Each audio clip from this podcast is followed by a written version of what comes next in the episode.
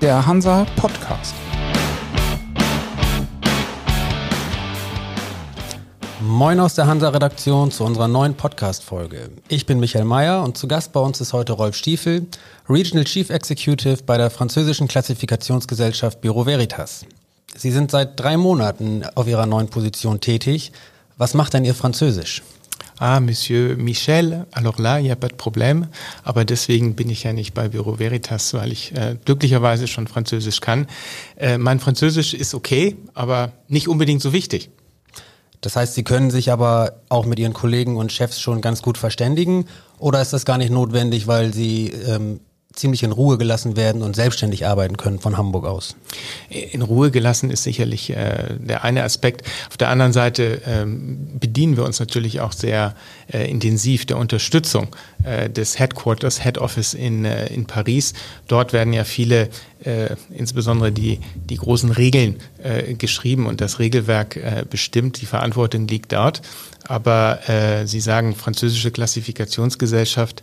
Äh, eigentlich ist es so, dass äh, Büro Veritas 1828 in Antwerpen gegründet, gegründet worden. Äh, Antwerpen war 1828 äh, allerdings Teil der, des niederländischen Königreiches. Äh, so gesehen gibt es innerhalb der Organisation von Bureau Veritas immer kleine Sticheleien, ob das Unternehmen denn eigentlich französisch oder vielleicht doch eher ein bisschen holländisch ist irgendwo. Äh, tatsächlich aber haben Sie recht, französisch gelistet äh, am CAC 40 äh, an der Börse in Paris. Das Französisch passt also schon. Ähm, lernen Sie denn vielleicht auch schon Russisch? Russland gehört äh, nach der Definition Ihres Arbeitsplatzes zu Ihrem Einsatzgebiet als Regionalchef. Äh, und Russland ist sehr aktiv im LNG-Markt, ähm, wie unter anderem auch Büro Veritas. Ja, das ist richtig. Äh, das ist übrigens auch ein äh, sehr wichtiger Grund für mich gewesen, mich äh, um diese Position auch zu bemühen, Büro Veritas und eben den Standort Hamburg. Einerseits natürlich, weil es auch meine so gesehen Heimatstadt ist. Äh, auf der anderen Seite, da eben Büro Veritas einen sehr starken Bezug äh, zum LNG hat, das mir persönlich äh, und auch aufgrund meiner bisherigen Erfahrungen sehr ans Herz gewachsen ist. Und äh, natürlich ist der russische Markt, der zu, zu meiner Area gehört, äh, ein sehr bedeutender Markt was äh, LNG angeht, zumindest LNG Carriers oder LNG äh, Förderungsprojekte.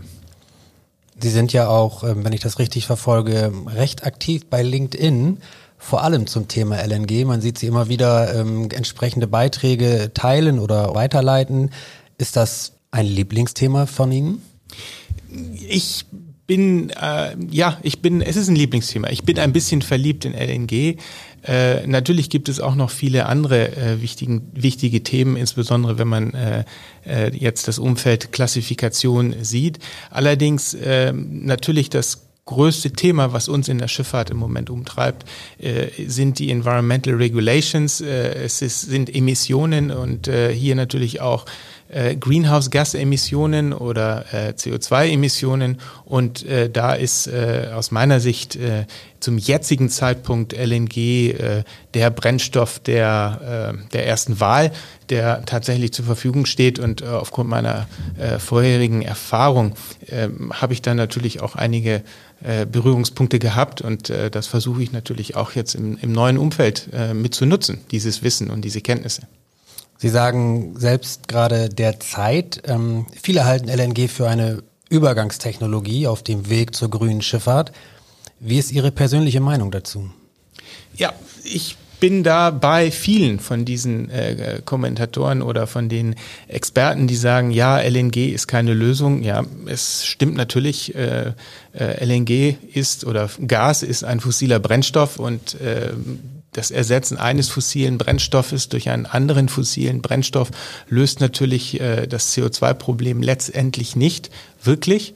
Äh, allerdings äh, denke ich auch, dass äh, die ganze Diskussion zu fokussieren allein auf äh, die CO2 oder Greenhouse-Gas-Emissionen äh, etwas zu kurz greift. Die Schifffahrt ist ja in einem gewissen Verruf was äh, die Emissionen angeht, insbesondere natürlich aufgrund anderer Emissionen, nicht unbedingt gerade der CO2 oder der Greenhouse-Gas-Emissionen.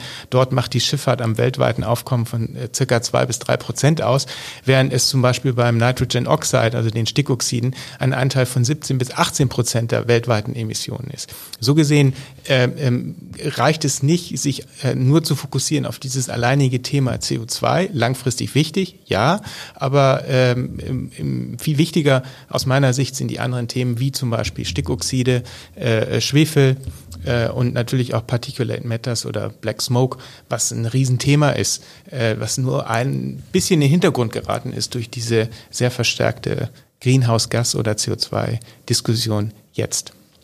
Das heißt, im Markt für LNG schlummert Ihrer Ansicht nach noch großes Potenzial für Büro Veritas? Ja, auf jeden Fall für Bureau Veritas. Für Bureau Veritas schlummert dort ein Potenzial. Ich denke auch für die Schifffahrt an sich schlummert äh, dort ein großes Potenzial. Wenn es jetzt darum geht, äh, Lösungen für die nächsten äh, 20 bis 30 Jahre äh, anzubieten, führt äh, zum derzeitigen Zeitpunkt äh, insbesondere bei großen Einheiten, also äh, sagen wir mal Schiffe mit einer großen Energiedichte, die auch äh, große Leistungen äh, benötigen, einfach kein Weg wirklich dran vorbei. Andere Alternativen sind äh, heute nicht verfügbar und äh, solche solche Alternativen äh, wachsen ja auch nicht auf den Bäumen und sind innerhalb von kürzester Zeit verfügbar. Es wird an vielen Ecken daran gearbeitet. Äh, wir wir wir, wir sehen die, die, die Wasserstoffinitiativen, äh, die sicherlich sinnvoll sind, die ich denke auch der richtige Weg sind.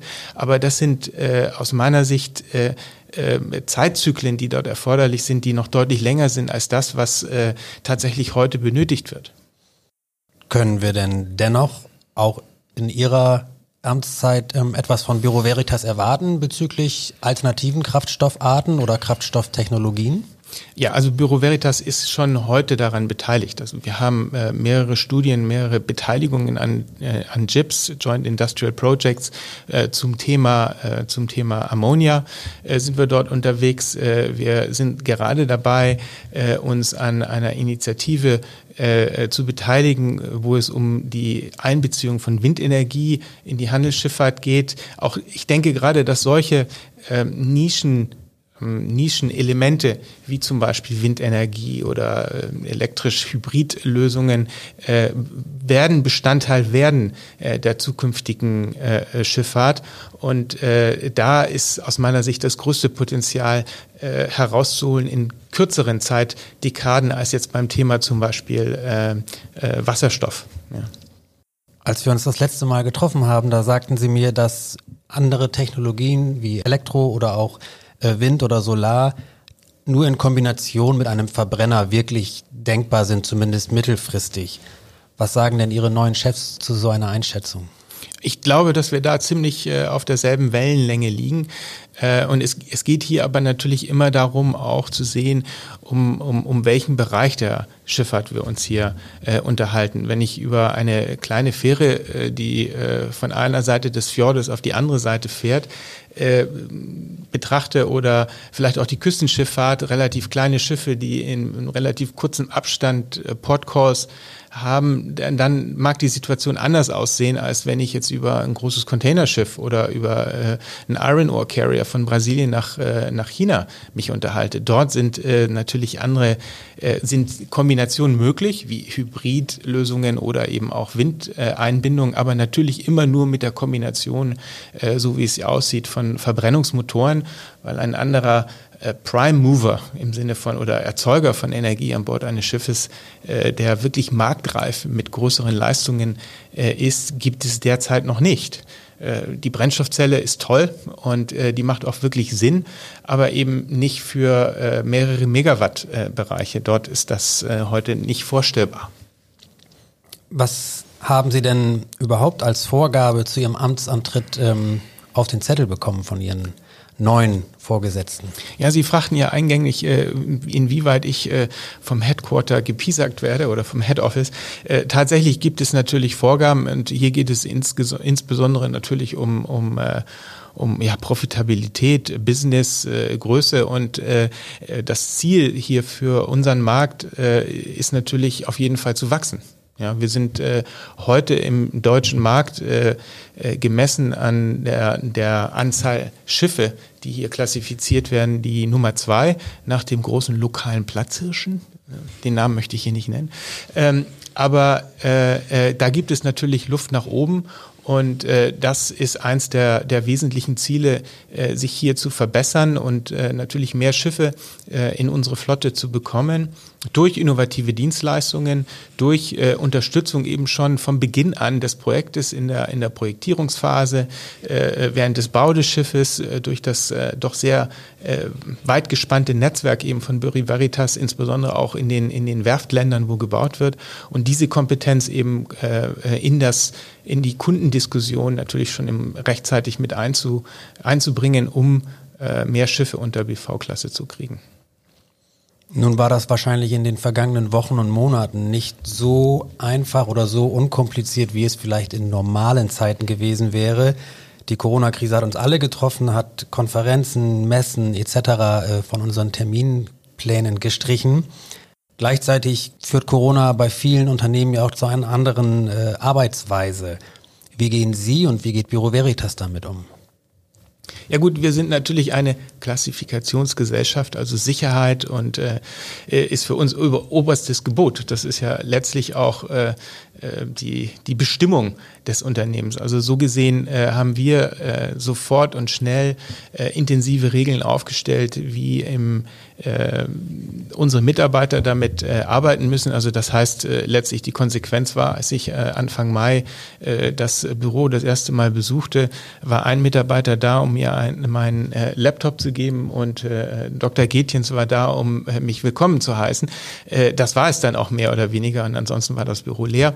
Äh, Sie haben recht, das war etwas besondere, äh, besondere Bedingungen und äh, natürlich hätte ich mir gewünscht, äh, dass es anders ist und dass man die Möglichkeit hat, sehr schnell und kurzfristig äh, nicht nur die Mitarbeiter, die eigenen, sondern natürlich auch die Kunden besuchen zu können.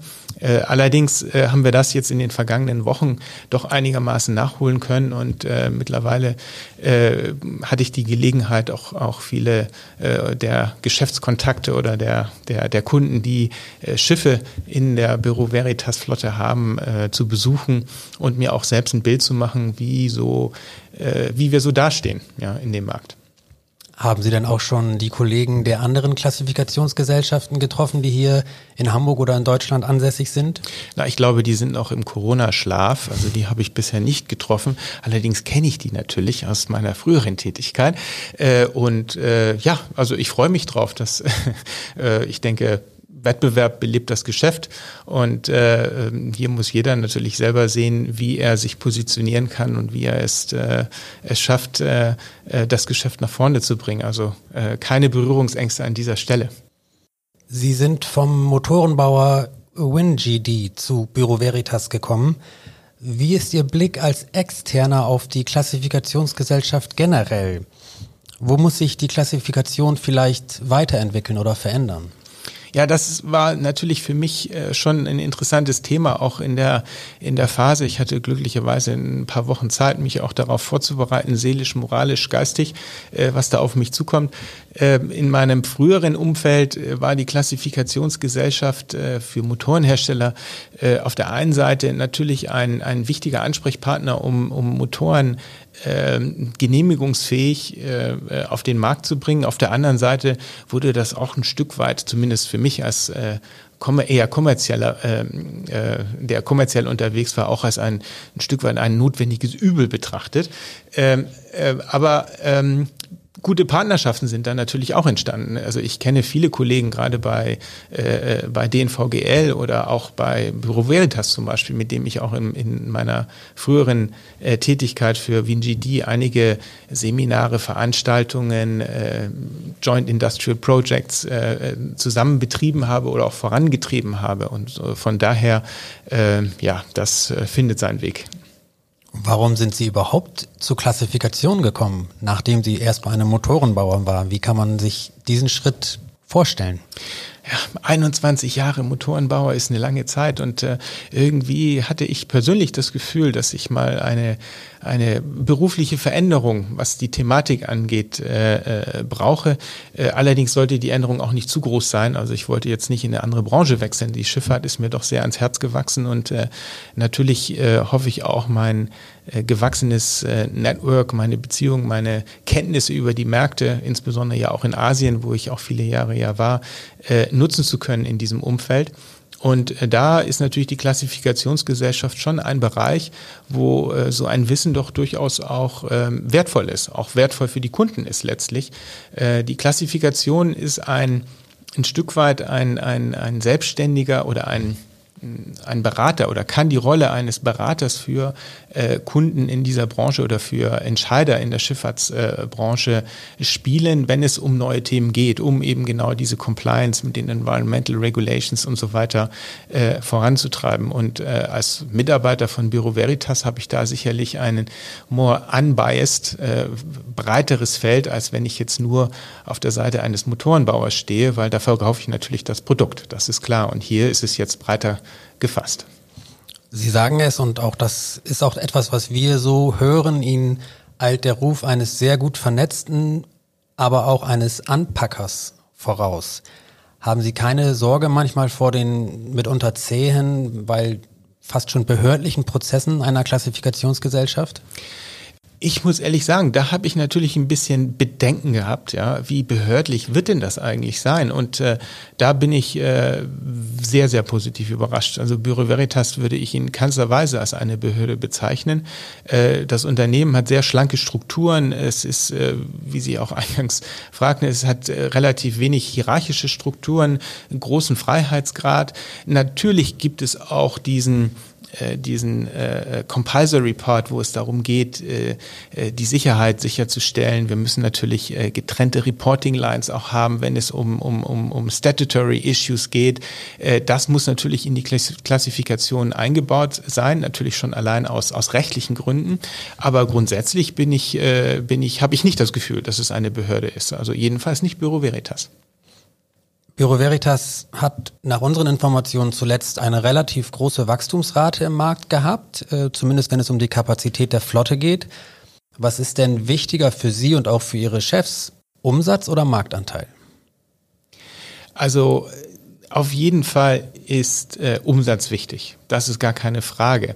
Äh, letztendlich ist es aber natürlich so, dass Umsatz auch sehr stark mit Marktanteilen zusammenhängt. Ja, und äh, äh, ich bin sicher, dass äh, die Strategie bei Büro Veritas, also das ist das, was ich nach drei Monaten sagen kann, ist äh, nicht ist äh, hier über äh, den Umsatz, das heißt über die Preise den Marktanteil zu erhöhen. Das ist nicht, äh, das ist nicht das Ziel, sondern unser Ziel ist durch äh, Differenzierung, durch Added Value, durch äh, neue Ideen, durch äh, äh, Attraktivität letztlich unseren Marktanteil äh, zu erhöhen und äh, Kunden davon zu überzeugen, eigentlich macht es doch Sinn, bei Büro Veritas zu sein mit der Flotte.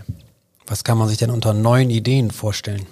Ja, zum Beispiel, dass wir eine intensivere, breitere Beratung äh, anbieten können in vielen, in vielen Feldern. Ähm, hinzu kommt, dass wir eine, eine separate Beratungsgesellschaft, Büro Veritas Solutions, äh, ehemals Technitas, äh, weiter nach vorne bringen wollen, wo wir tatsächlich auch Beratungstätigkeiten äh, äh erbringen können. Äh, wir haben einen riesen äh, Launch hier gehabt für Restart Your Business nach, äh, nach der äh, nach der Pandemie oder jetzt während der Pandemie, insbesondere mit dem Ziel, äh, ähm, Fährschiffbetreiber oder äh, auch Kreuzfahrtschiffbetreiber zu unterstützen äh, in ihrer äh, in ihrer Entwicklung von Prozessen und und Lösungen, um eben das Business wieder zu starten mit der Pandemie oder nach der Pandemie. Und äh, das ist tatsächlich ein Service, den ein Unternehmen wie Büro Veritas ganz gut anbieten kann, weil wir auch sehr breite Erfahrungen eben aus anderen Sektoren haben. Es ist ein gängiges Produkt, zum Beispiel in der Hotellerie.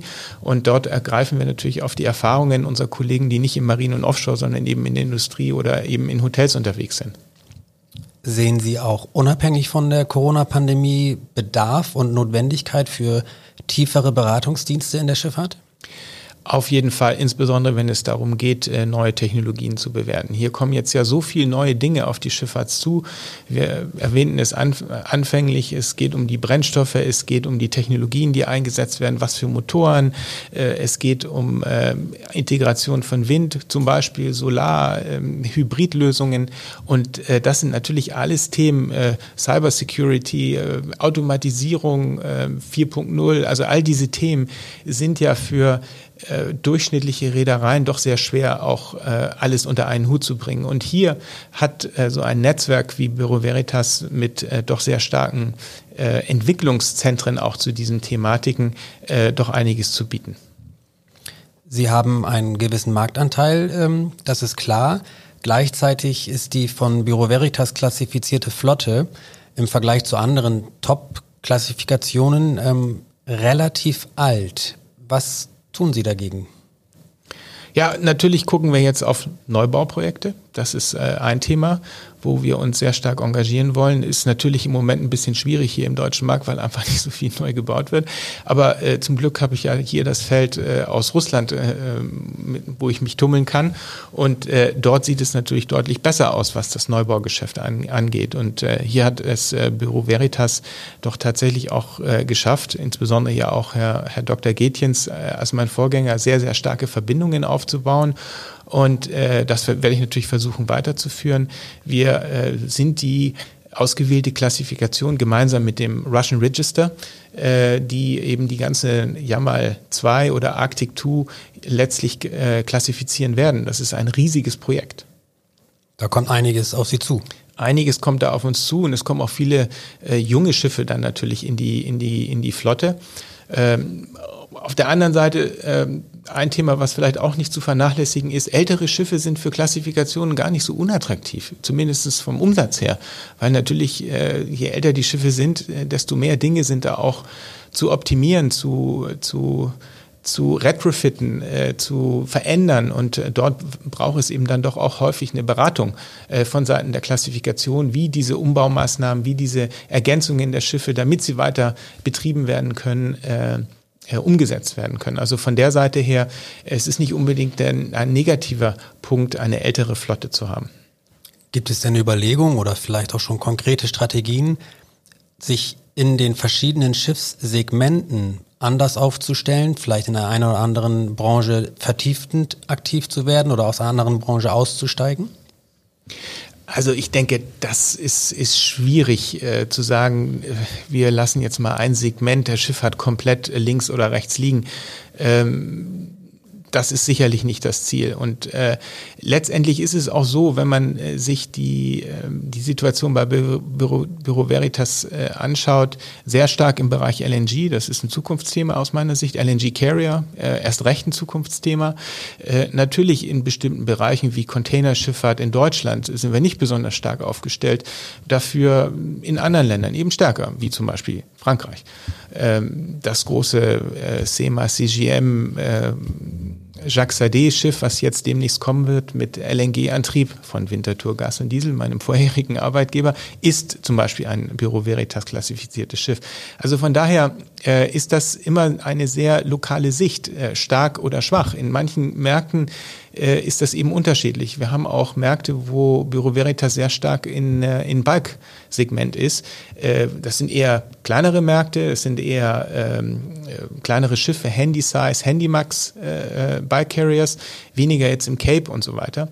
Aber das ist regional unterschiedlich, äh, unterschiedlich verteilt. Also hängt natürlich auch immer von Personen ab. Es hängt von Landesorganisationen ab und äh, da ist Potenzial, es zu verbessern. Aber ein Segment links oder rechts liegen zu lassen, ist sicherlich nicht das Ziel.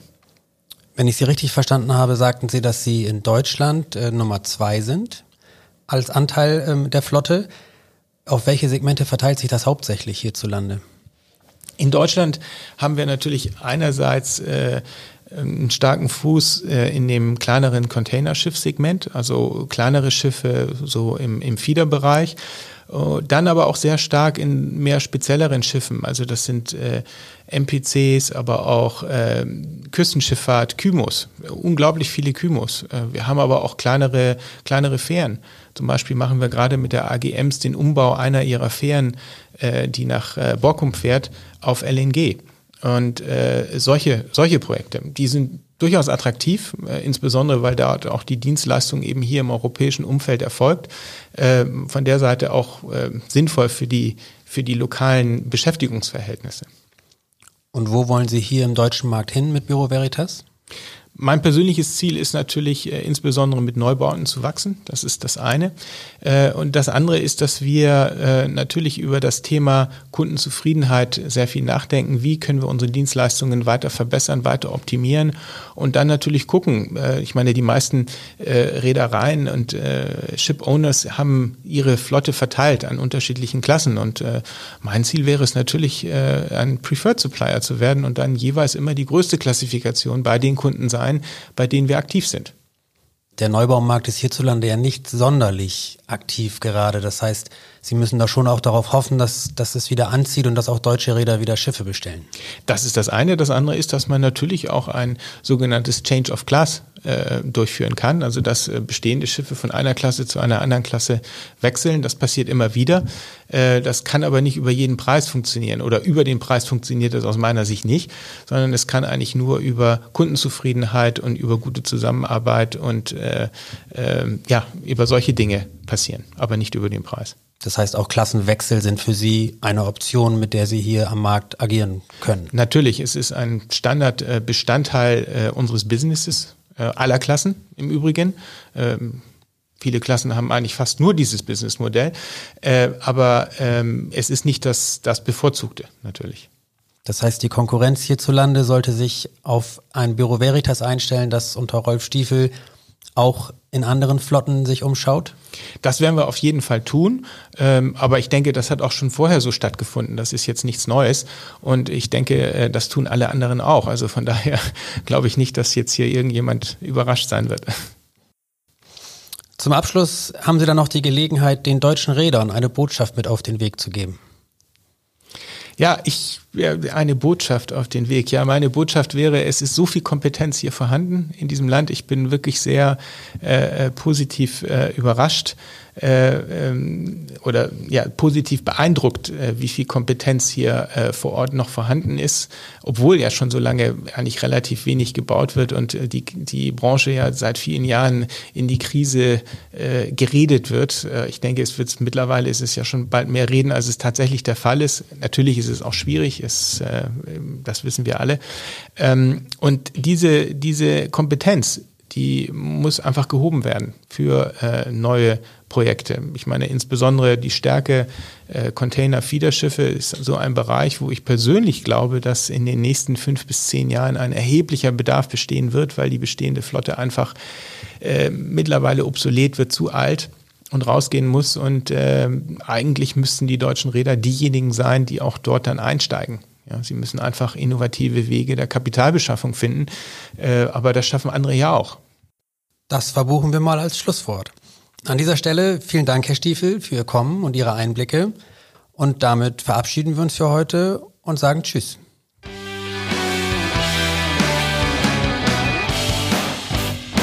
Das war für Sie der Hansa Podcast. Jetzt abonnieren und keine Folge verpassen. Alle News und Hintergründe aus der maritimen Welt aktuell auf hansa-online.de und monatlich im Hansa Magazin.